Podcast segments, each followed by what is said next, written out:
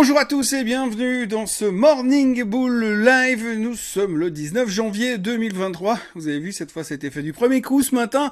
Alors, j'adore quand je me lève le matin à 3h30, 4h et que je vois les grands titres euh, sur le Wall Street Journal, sur le Baron, sur le Market Watch marqués la pire séance de l'année. Oui, alors forcément, sur 19 jours, sachant qu'il y a eu Martin Luther King Day et qu'on a commencé le mardi après le 31 décembre, eh bien forcément, ça fait 11 jours de trading. Et hier, c'était la pire séance de l'année à Wall Street, en tous les cas, puisque pendant ce temps, en Europe, on continue de monter. Enfin, en tout cas, la France montait toujours. Vous savez que la France, c'est un peu le benchmark du moment, puisque le CAC 40 ne fait que monter tous les jours. Et chaque jour, monsieur Bernard Arnault récupère un milliard ou quelques milliards de plus ça continue de monter de ce côté-là parce qu'en France, on était rassuré sur le principe de base que pour l'instant, l'inflation était en train de ralentir, ce qui été confirmé hier par les chiffres du CPI qui ont été publiés en Europe. On est encore à 9,2%, donc globalement, ça va, on n'est pas non plus en train de ralentir, hein, au niveau de l'inflation, mais c'est moins pire que le mois dernier, donc ça va dans la bonne direction. On est tous plus ou moins convaincus que le pic de l'inflation est derrière nous. Ça, c'était pour l'Europe. Mais par contre, pour les États-Unis, on a eu euh, une avalanche, et c'est un peu le thème du moment, beaucoup de neige qui nous sont tombés sur la tronche euh, sous forme de résultats économiques et d'interrogations de la part de certains banquiers centraux américains.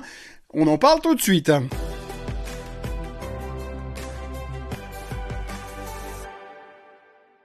Donc on ne va pas se mentir, euh, hier soir, eh bien, il y avait deux vitesses de nouveau. On a retrouvé notre habitude de ces marchés à deux vitesses. Vous savez, les Européens qui vont relativement bien, puis les Américains qui ouvrent relativement bien. Et quand les, Européens commencent à fermer, eh bien, aux États-Unis, ça commence à baisser. on commence à se dire que finalement, il y avait deux, trois trucs qui n'allaient pas. Alors la première chose qu'il faut retenir d'abord, c'est que hier soir, bah, le marché américain s'est dégonflé.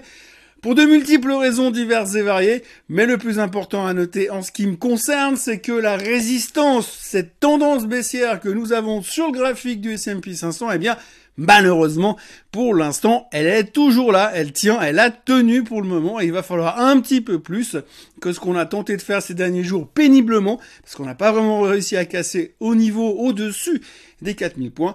Il faudra faire beaucoup mieux pour réussir à partir beaucoup plus haut sur le S&P 500 en tous les cas. Mais le problème hier, c'était pas uniquement la résistance technique, c'était aussi le reste de ce qui est tombé. Il y a eu les ventes de détail qui n'étaient pas bonnes.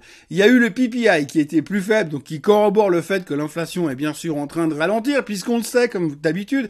Enfin, vous connaissez l'histoire, hein. Le PPI, c'est le chiffre qui vient avant le CPI. Et si le PPI est en train de baisser, c'est-à-dire que le CPI va aussi baisser le mois prochain. Donc c'est une bonne nouvelle. Le PPI baisse. L'inflation devrait continuer à baisser. Mais euh, quand on voit les chiffres des ventes de détail, quand on voit les chiffres du Benchbook qui disent en gros, alors les chiffres du Benchbook c'est mythique, hein, les mecs ils ont fait une étude sur un mois et ils vous disent, alors normalement là dans le mois prochain, soit ça monte, soit ça baisse. Bah on est vachement plus avancé qu'avant, mais en gros on voit que l'économie est quand même en train de se contracter et ça c'est quelque chose qu'on n'avait pas forcément vu et anticipé comme ça. Non, nous jusqu'à maintenant ce qu'on avait fait c'est qu'on s'est dit, bon bah finalement l'inflation est en train de se réduire, on voit via les chiffres de l'emploi que l'économie restait forte, donc ce qui veut dire qu'on a une inflation qui se dégonfle, une économie qui se maintient, donc qui ne va pas rentrer en récession.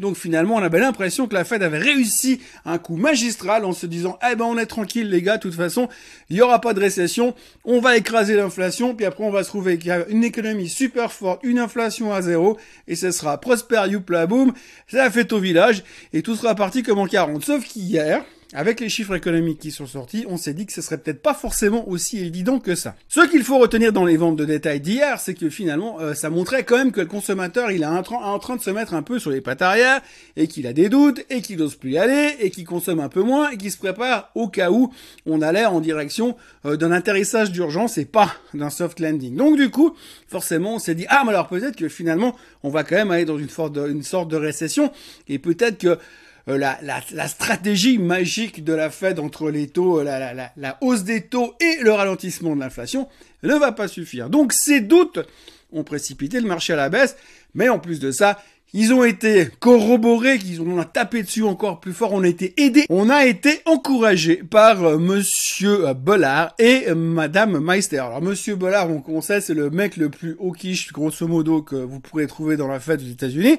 Madame Meister un peu moins, mais la communication des deux qui ont donné des interviews dans les médias américains hier, les deux étaient clairs et nets, les taux doivent continuer à monter pour continuer à freiner l'inflation. ce qui se passe au niveau des ventes de détail, ce qui se passe au niveau du consommateur qui pourrait éventuellement ralentir, ils s'en foutent complètement. Ils ont confirmé hier qu'ils voulaient continuer à monter les taux. Donc en gros, on est toujours dans cette problématique, c'est que pour l'instant, la Fed ne montre aucune intention de devenir de viche, et nous, on continue à se persuader qu'un jour, ils vont devenir de viche. Mais pour l'instant, c'est pas vraiment le scénario. Et puis en plus, comme on a appris hier soir que monsieur Powell a le Covid, eh bien en plus on ne sait pas ce qui va se passer après. Gros suspense. Donc tout ça pour vous dire que pour l'instant par rapport à ce qui est sorti hier soir, les chiffres économiques n'étaient pas bons on voit qu'on va pas forcément arriver dans une situation très facile à gérer, soft landing ou pas, on n'en sait rien, mais c'est quand même inquiétant ce freinage et ce ralentissement du consommateur via euh, les ventes de détail. Et puis à côté de ça, vous avez clairement des banquiers centraux qui continuent à dire nous, on ne baissera pas les taux, mais non seulement on ne baissera pas les taux, mais en plus on va continuer à les monter. Et ça, on n'a pas aimé. Bref, en gros, on a tapé contre la résistance du S&P 500, on s'est pris une vautrée, le Dow Jones a perdu 600 points, le Nasdaq s'en sort un tout petit peu moins mal que le reste, malgré le fait que Microsoft a encore, encore annoncé 10 000 licenciements et une prévision de 1,2 milliard de dollars parce qu'il faut bien payer les bonus des gens qui s'en vont. Donc ça continue à faire très très mal dans l'attaque. Hier, on a encore publié euh, une, une infographie sur investir.ch, euh, mon autre site, où dessus on voyait très bien qu'on en est à 170 000 licenciements dans le monde de la tech. Donc avec la news de hier soir, ça fait 180 000. Voilà, donc en gros, si on veut bien, on a vécu un début d'année en fanfare pour l'instant, et là on vient de taper dans le mur et on se demande jusqu'à quand ça va tenir encore en Europe. Il est probable qu'on aille deux trois quand même prises de profit euh, cet après-midi en Europe. Ça ne serait point étonnant, surtout que les futurs sont toujours en négatif ce matin pour l'instant. Pour le reste, eh bien, dans les nouvelles du jour, en dehors du fait que M. Powell a chopé le Covid, on a M. Roubini. Alors, M. Roubini, je sais pas ce qu'il a fait pendant 2-3 semaines, mais là, il est de sortie. Hein. Il s'est lâché total pendant 24 euh, heures. Alors, hier, il nous a sorti deux trucs. La première chose, c'est les crypto-monnaies. Il nous a fait une espèce de discours en disant que, grosso modo, 90% de tout ce qui est crypto, blockchain, whatever, peu importe ce que vous voulez regarder, 90% de ces troncs-là sont des scams, sont des Ponzi schemes, c'est une escroquerie. Il a dit que tous les exécutifs, tous les exécutifs du monde de la crypto étaient plus ou moins des escrocs et qu'il y a le seul qui s'est fait choper pour l'instant, c'est SBF, mais les autres, c'est une question de temps. Donc en gros, il a dit qu'il fallait rester très très très très très loin des cryptos. Alors on ne sait pas s'il a raison. En tout cas, il faut retenir une chose du côté de Monsieur Roubini, c'est qu'il a vu la crise des subprimes en 2007 et que depuis, il a plus rien vu du tout. Hein. Il est faux depuis 2008 quasiment. Il n'a plus rien vu de correct. Alors il insiste en disant que c'est la fin du monde sur les cryptos, qu'on va tous mourir. Mais ce qui est surtout rassurant, c'est qu'il enchaîne derrière avec une chronique dithyrambique en disant que la situation globale, mondiale, économique, macroéconomique, géopolitique, sociale, météorologique, tout ce que vous voulez, est catastrophique, que c'est rien à côté de ce qu'on a vécu dans le passé. Les années 70, c'était les vacances, les années 30, c'était les vacances. Ce qui nous attend là, c'est une catastrophe totale. Bref, en gros, il a écrit un article d'une page et demie ou deux pages pour expliquer ça. Ensuite, il a écrit un article catastrophiste sur les cryptos et tout ça pour arriver à nous dire à la fin, il aurait tout pu résumer en un mot disant on va tous mourir, ça aurait été beaucoup plus simple.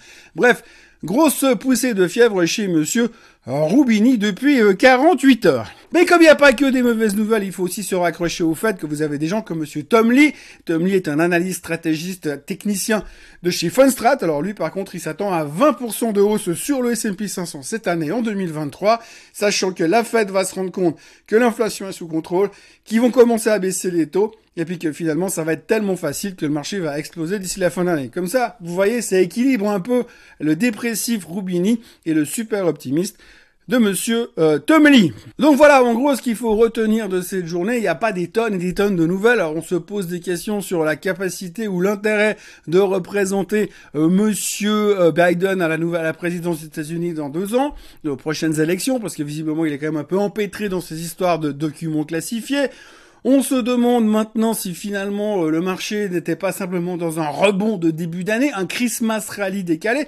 Bref, depuis hier, le doute est un peu partout. Et comme aujourd'hui, on aura encore des chiffres économiques importants, entre autres le Philly Fed aux États-Unis, mais surtout Madame Lael Brennard, le numéro 2 de la Fed, qui va parler comme ses collègues dans un sens plutôt de viche, eh bien ça devrait continuer à nous conforter dans cette zone où c'est un tout petit peu plus compliqué que ça n'a été facile euh, jusque-là. Donc pour l'instant, euh, on est sur les faux orange, on est sur les warnings. Attention, ça pourrait être un petit peu plus compliqué que ça ne l'a été euh, jusque-là.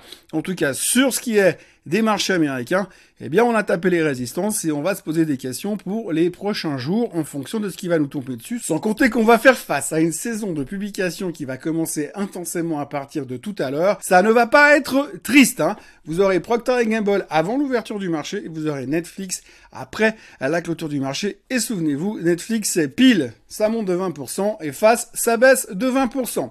Voilà, d'ici là, n'oubliez pas de vous abonner à la chaîne Suisse Côte en français. N'oubliez pas de liker cette vidéo et puis on se retrouve demain à la même au même endroit pour le Morning Bull Live et puis ensuite demain matin plus tard le Swiss Bliss. Passez une excellente journée. Merci encore une fois d'avoir été là avec moi ce matin et profitez bien de la neige. Bye bye